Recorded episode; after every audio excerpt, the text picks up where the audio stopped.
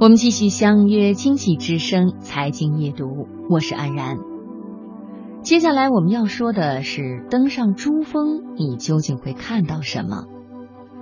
百分之九十九的人都不会去攀登珠峰，人性对极高的山峰是有一种天生恐惧的，所以呢，接下来我也并不准备告诉你如何登顶，那些技巧大部分人是用不上的。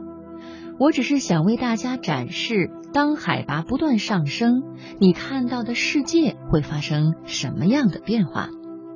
一个你在城市、村镇中完全无法体会的世界，一个只有百分之零点零零零零七的人类经历过的世界。这篇文章来自于公众号“星球研究所”。我们从山脚开始说起。在珠峰中国一侧的山脚下是定日县扎西宗乡，距离珠峰大约五十公里。在这里，如果你想网购，快递依然可以送到你的手上。扎西宗乡海拔四千一百一十九米，还好，除了有一点高原反应，在这里你仍然与红尘世俗保持着联系。海拔再往上走，有一处依山而建的寺庙——绒布寺，它是世界上海拔最高的寺庙之一。这里距离珠峰的峰顶只有二十公里，但远处的珠峰居然一点也不巍峨，一点也不高大。难怪珠峰在藏族的历史上并没有获得四大神山那样的地位。绒布寺海拔四千九百八十米。人类常年居住的绝大部分城市都在这个高度之下。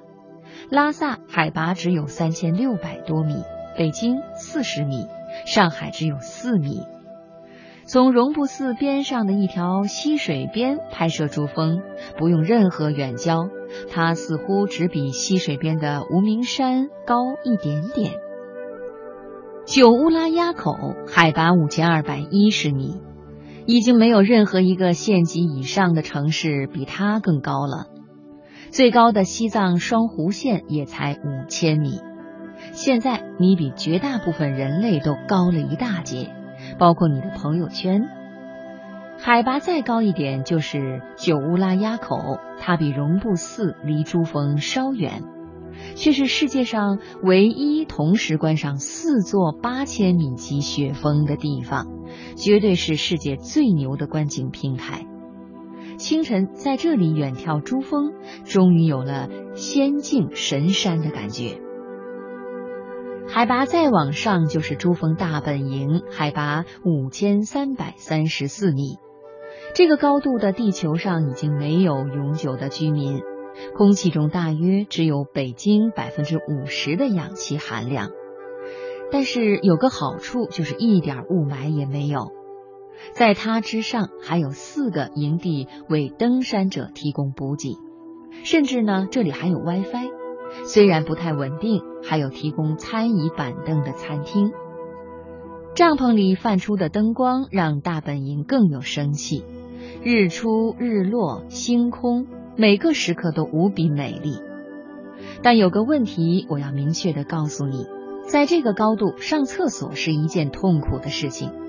无论你花了三万美金还是八万美金前来登山，你都享受不到一个正常的厕所。而且接下来的六十天条件只会更差。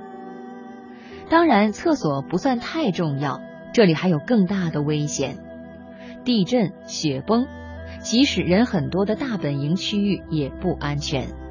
二零一五年，一场地震引发了雪崩，大本营几乎被雪覆盖，还造成了十八人死亡。海拔再往上是被人称为“恐怖冰川”的昆布冰川，这里海拔五千七百米，巨大的冰塔在头上摇摇晃晃，时刻都可能坠落。经过这里的人经常会听到巨大的撞击声。从历年的统计来看，从昆布冰川开始，越往上，遇难者人数将逐级增加。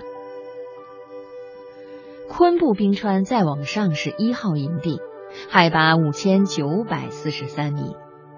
二号营地海拔六千四百米，三号营地海拔七千一百九十二米。